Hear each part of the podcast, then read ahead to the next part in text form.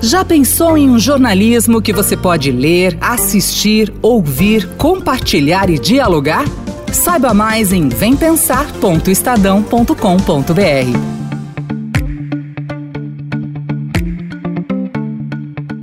tudo bem com você? Seja bem-vindo aqui ao nosso Poder em Pauta, né? Nosso programa quinzenal dentro do Estadão Notícias, onde trazemos sempre aqui notícias do executivo, do legislativo, do judiciário brasileiro e seus bastidores.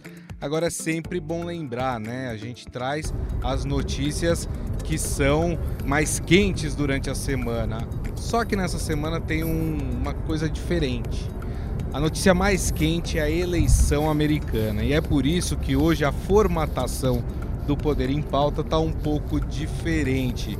Eu vou primeiro apresentar a nossa convidada, que já é uh, figurinha carimbada, vamos dizer assim, aqui do nosso podcast, mas que hoje vem dar uma mão aqui para gente para falar sobre esse caos que é a eleição americana. Direto de Washington, a correspondente do Estadão, Beatriz Bula. Tudo bem, Bia?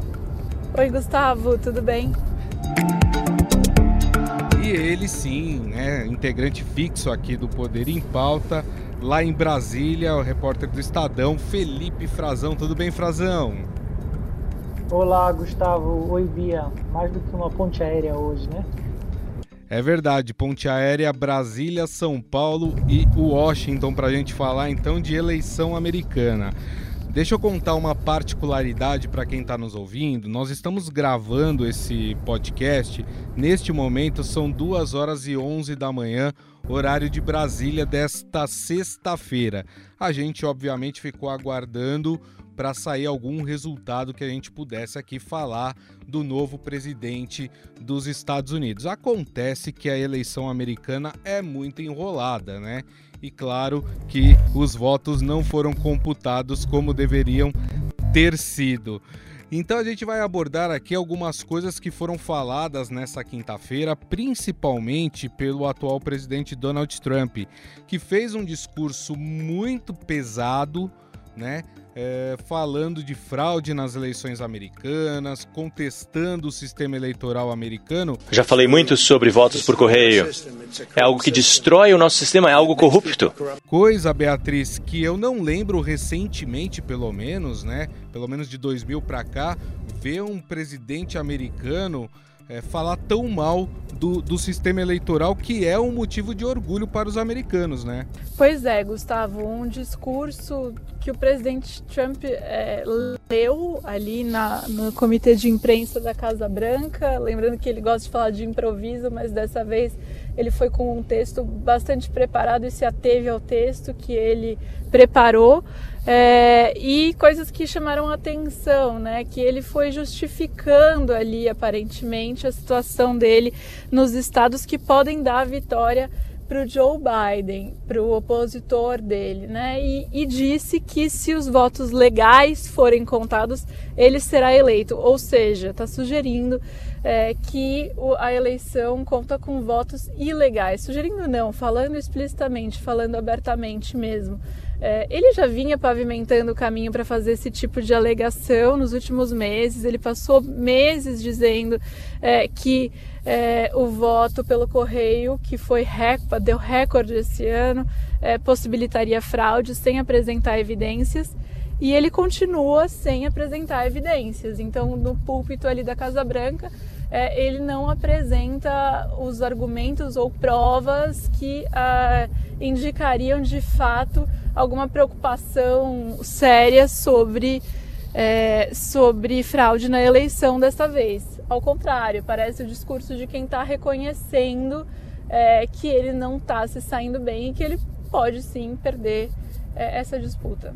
Agora, Frazão, quem se aproveitou de tudo isso que está acontecendo nos Estados Unidos foi o presidente Jair Bolsonaro, né? O Frazão está apurando aí a repercussão que está tendo a eleição americana aqui eh, no Brasil. Ele está presente também nessa cobertura das eleições americanas eh, e o Bolsonaro, inclusive, defendendo aí o voto impresso como forma de garantir a legitimidade é, de uma eleição, quer dizer, está se aproveitando é, da, da mesma fala do Trump para criticar a eleição brasileira, né?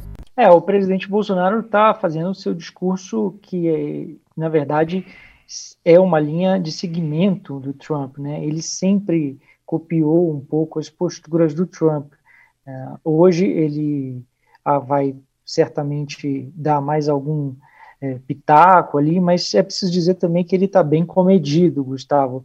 É, eu e a Beatriz, ah, no fim da semana passada, é, começamos a consultar algumas pessoas é, do governo brasileiro e também da campanha, das campanhas aí nos Estados Unidos e aqui em Brasília, e a gente já tinha um panorama de que isso poderia acontecer. O presidente vinha sendo aconselhado a ser bastante comedido, a ter cautela, porque o Palácio do Planalto já tinha informação, já considerava com, que a probabilidade era muito grande do Trump contestar. E, e foi o que aconteceu agora, né? O que a gente está vendo, ele está contestando ali a contagem dos votos, ele quer parar a, a contagem em alguns estados em que ele vê risco de perder, de, de virada pró-Biden. Não é o que acontece em outros em que ele ainda está com chances, é, está inclusive nesse momento se aproximando do Biden, embora como o Arizona, né, embora o Biden esteja um pouco na liderança ainda, a margem é pequena.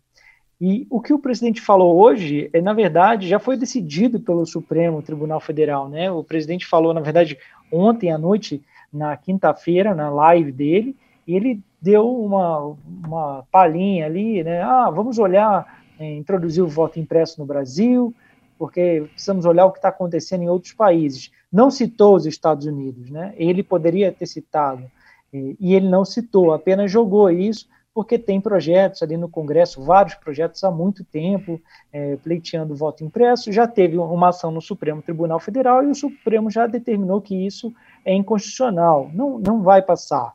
É, então, além de ser muito custoso também, na época se estimou em 2 bilhões de reais, mas é preciso, isso varia né, de eleição para eleição, eleição municipal ou eleição nacional aqui no Brasil. O presidente Bolsonaro não é neutro nessa disputa, né? ele nunca escondeu a preferência dele, ele torce para o Trump, o governo brasileiro ajudou o Trump o quanto pôde aí na, na, no fim da campanha dele, na agenda de política externa do Trump, mas é claro que ele precisa tomar muito cuidado em como se comunicar, e é o que os assessores mais diretos do presidente aconselharam ele a fazer, os assessores eh, internacionais, o Felipe Martins, que trabalhou num, numa na, um acompanhamento, né, no monitoramento da campanha de 2016, é uma pessoa que tem bastante ligação com a Casa Branca, ele foi funcionário da embaixada americana também aqui no Brasil, teve essa passagem, o próprio ministro das Relações Exteriores, Ernesto Araújo, a, a Embaixada Brasileira de Washington também mandava essas recomendações. Então, o presidente está seguindo um pouco. Precisa ver até quando ele vai seguir e se ele vai passar a encampar como, como governo, né, como Palácio do Planalto, as contestações que o, o Trump vem fazendo.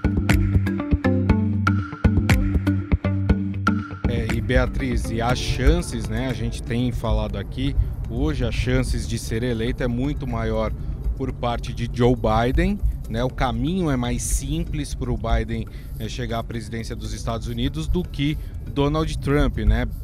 Basicamente, do, o Trump teria que gabaritar e os estados que faltam para ser eleito. Já o Joe Biden bastaria manter os dois que ele está liderando, que seria Arizona e Nevada, né? Parece que está todo mundo esperando a Pensilvânia, é isso?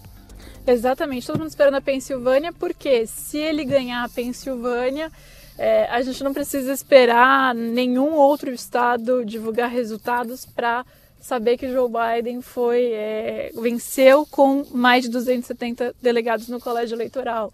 Agora, se sair o resultado, por exemplo, da Geórgia, a gente ainda fica dependendo de um novo resultado no Arizona, mesma coisa se sair Nevada. Por isso também que as expectativas aumentaram sobre a Pensilvânia, que é o estado com o maior número de delegados em questão agora nesse momento. Mas na verdade está tudo se encaminhando para um cenário melhor para o Joe Biden do que para o Donald Trump, além dele estar liderando nesses dois estados que você mencionou, apesar de o Trump ter diminuído a margem aí de distância no Arizona. É, e aí eu acho interessante até falar isso, porque o Trump está falando é, para parar a apuração dos votos, ele tem pedido isso em alguns estados, né, que a justiça suspenda a apuração, é, justamente porque esses votos que estão entrando depois eles são votos que chegaram pelo correio e por isso tendem a beneficiar os democratas. Mas no caso do Arizona, os votos que estão sendo computados por último estão é, beneficiando ao presidente, né, ao presidente Donald Trump. Então essa contagem é, depois do dia da votação, que acontece em alguns estados, é, ela tem dado é, essa preferência para o Joe Biden e tudo indica que deve ser o que vai garantir a, a eleição aí do democrata, mas também é, tem um, um, lado de benefício ao Donald Trump. Ele está é, garantindo um melhor resultado no Arizona, por exemplo, é, e por isso, enfim, se espera também o resultado do Arizona. É, mas além dessa situação do Arizona e do Nevada, é, o Biden também, é, tudo indica que pode ganhar a Pensilvânia e é, a Geórgia, como você mencionou, tem uma margem de diferença muito pequena nos dois, e não só isso. Os votos que estão faltando entrar são votos em regiões que já são predominantemente democratas. Então, tudo indica que o sinal é bastante positivo para o Biden. Agora, a Bia, o que, que, muda nos Estados Unidos com a entrada de Joe Biden, com essa troca? Vamos lembrar também que o americano é, ele não costuma não reeleger um presidente, né? Acho que depois de muito tempo o Trump seria o primeiro presidente que não seria reeleito nos Estados Unidos. O porquê dessa troca? O porquê que o americano resolveu fazer essa troca? É, Gustavo, eu acho que a eleição ela tem mostrado que, na verdade, se vencedor, é, o Biden encontra um país ainda fraturado, bastante dividido, é, com divisões aprofundadas nessa eleição é, que mostram que há uma boa parte do eleitorado que ainda apoia o presidente Trump. A gente teve comparecimento de é, recorde de eleitores às urnas nesse ano, é, e aí o Biden ele comemora o fato né, de ter batido recorde é, de votos à sua campanha, à sua chapa, aliás, é, mas o Trump também conseguiu mais votos do que ele teve em 2016. É, e é, em alguns lugares o Biden conseguiu a vitória graças ao maior comparecimento em cidades que já eram e regiões que já eram democratas. Então, na verdade, aprofunda essa divisão entre os centros urbanos é, democratas e um, ampliando ali um pouco para os subúrbios e a área rural republicana. Uma divisão bastante marcada pelo mapa que a gente está vendo é, agora com a, essa apuração ainda em andamento, mas que já dá para ter uma ideia em lugares, por exemplo, no Wisconsin. É, então, o Biden, ele, se eleito, ele pega o país desta forma e ele promete ser um presidente que vai unir a nação, ser um presidente que vai curar não só a o país não só da crise de saúde que está, que está enfrentando agora com a pandemia de coronavírus, como também dessa extrema polarização, dessa extrema divisão. Fora essas feridas aí na sociedade, né? É, enfim, uma, uma eleição que marca essa divisão e a gente está vendo protestos na rua a favor e contra o que o presidente Donald Trump tem falado, né? Para parar a contagem de votos. Ou seja, é uma sociedade que já vem carregando uma divisão racial, social. A gente viu nos protestos de junho, que se repetiram em agosto em alguns lugares do país. É, mas a gente deve ter uma reorientação de rota aí, se o Biden for eleito, em vários campos, inclusive no de política externa, no qual ele pretende ter uma abordagem multilateral, uma abordagem conjunta com outros países para enfrentamento de problemas, inclusive para o enfrentamento da pandemia, que é um problema global. É, então a gente deve ver os, os, Estados Unidos menos isolacionistas, se ele for eleito, é, e mais parte de um conjunto, parte de um todo, retomando alianças com aliados históricos, com quem o Trump rompeu é, e também com, com, um foco aí forte é, nessa no que o Biden fala que seria a retomada de valores aí que são pilares fundadores da sociedade americana, né? Defesa da democracia uhum. e também é, uma presidência com um tom um pouco mais baixo, um tom um pouco menos agressivo, menos inflamado do que a gente tem visto na, durante os quatro anos do Trump.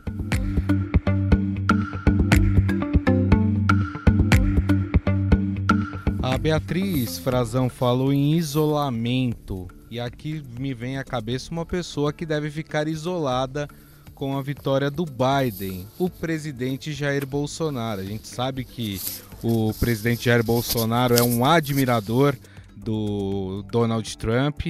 Com a eleição do Biden, a tendência é que a relação, claro, a relação, uma relação entre os dois países é uma coisa, a relação entre os presidentes é outra.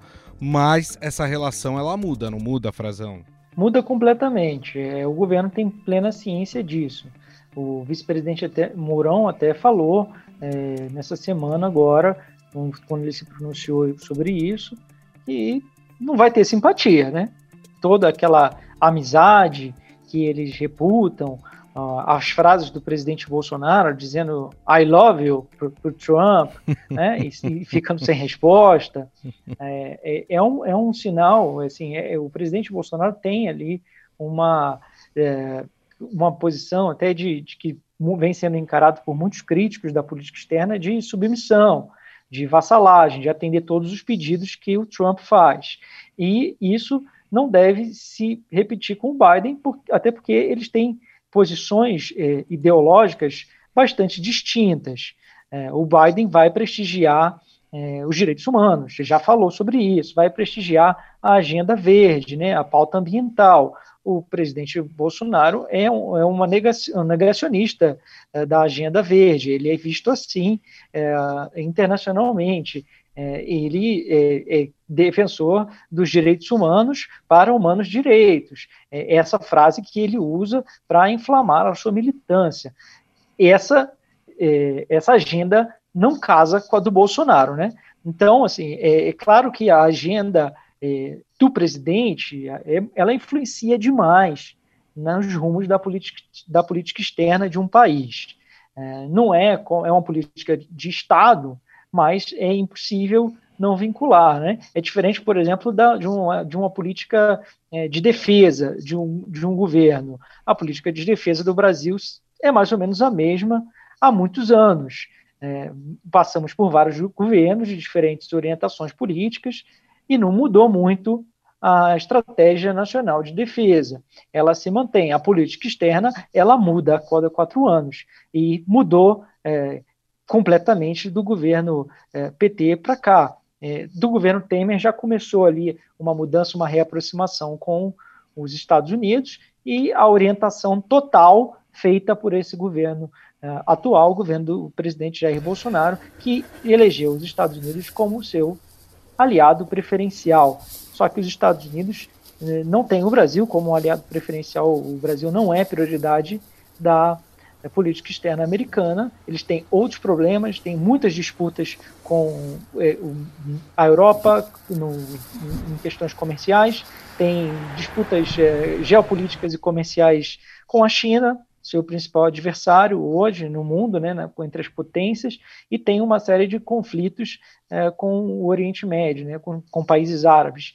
É, então, é preciso entender que, qual é a dimensão que o Brasil tem na política externa americana e a dimensão que o Brasil, que o governo Bolsonaro deu aos Estados Unidos.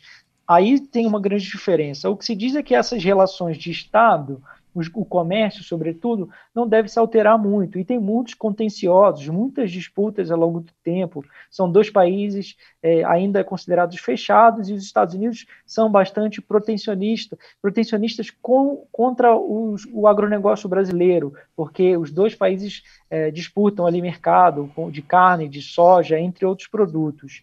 Já nessa questão política de afinidade entre os presidentes, é uma relação inexistente que vai precisar se construir. E o Biden, ele é um cara que é muito ligado à política externa, né, muito afeito a isso. O Bolsonaro está passando por isso pela primeira vez. O Biden tem um, um instituto na Universidade da Pensilvânia dedicado à política externa, que leva o nome dele.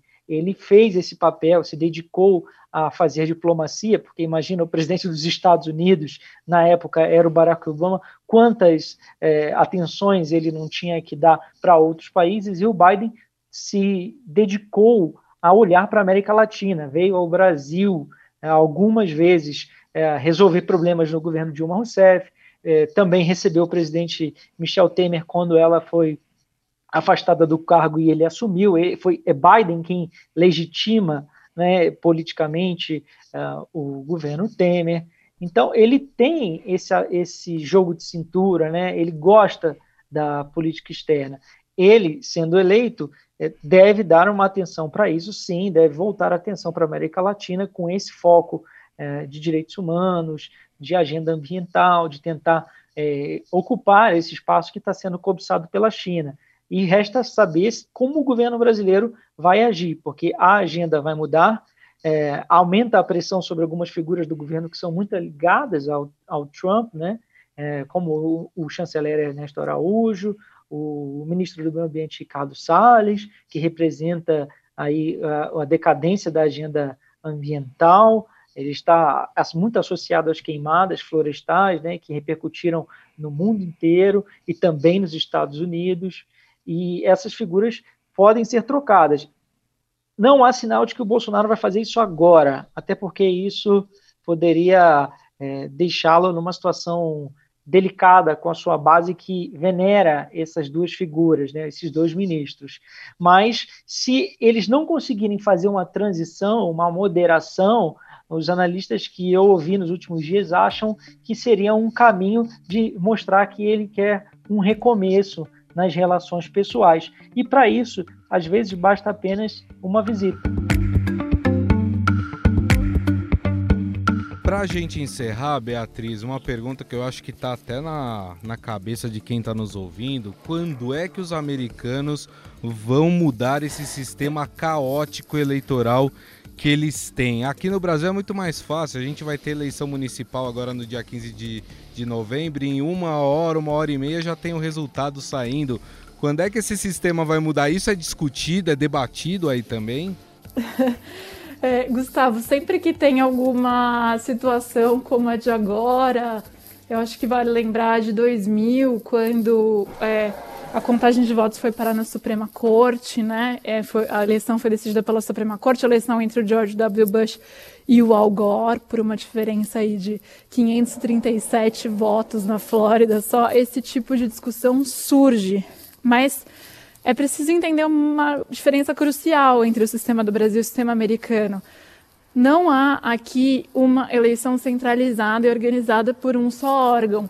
Os estados eles têm independência para criar suas próprias regras é, e estabelecer seu próprio sistema de votação. É por isso também que cada estado faz a contagem de um jeito, porque um, alguns estados têm um resultado muito rapidamente à noite, outros demoram mais dias, alguns aceitam o voto pelo correio que chega só até o dia da eleição, outros aceitam é, cédulas que chegarem posteriormente.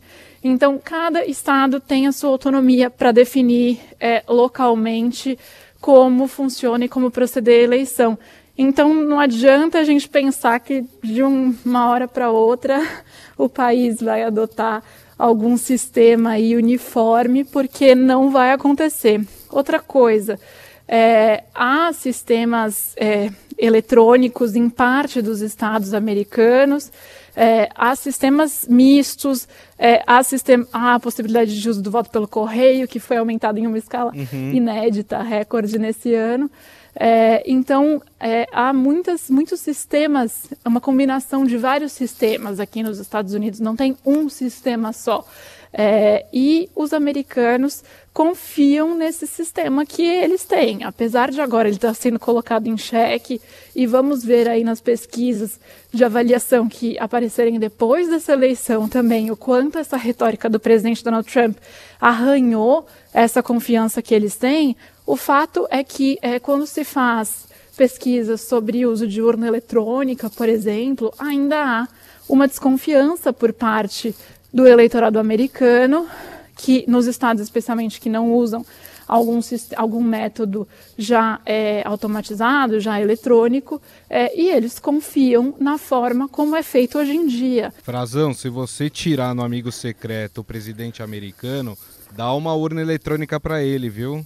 Eu vou, vou falar para eles passarem aqui no Brasil e levarem para lá também os ministros do Supremo, os ministros do TSE, que decidem depois as ações de cassação de chapa, de contestação, às vezes contra provas evidentes que foram usadas em outros julgamentos, né, condenatórios.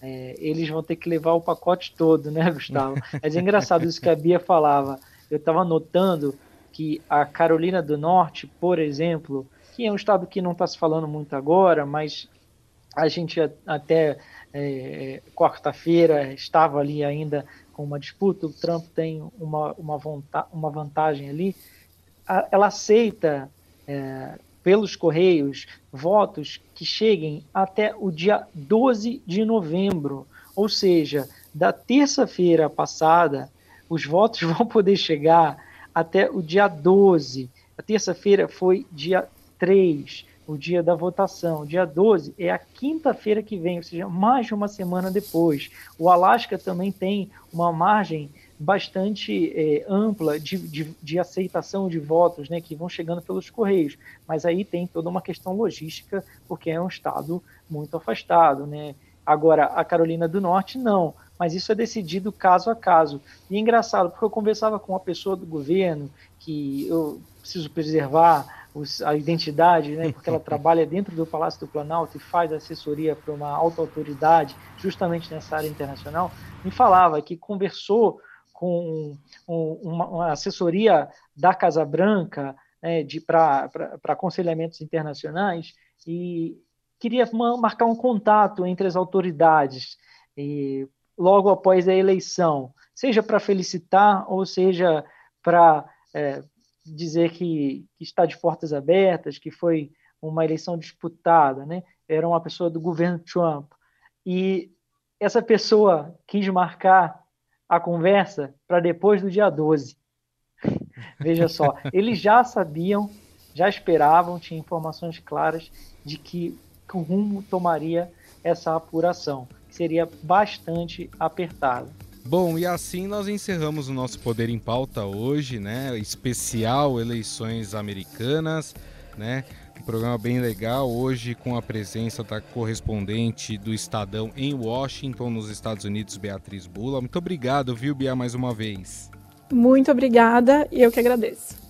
E também aqui o repórter de Brasília do Estadão, Felipe Frazão, também sempre com a gente. Muito obrigado, viu, Frazão? Até a próxima. Valeu, até a próxima, Gustavo. Bom trabalho, Bia. Continuamos aqui nessa apuração.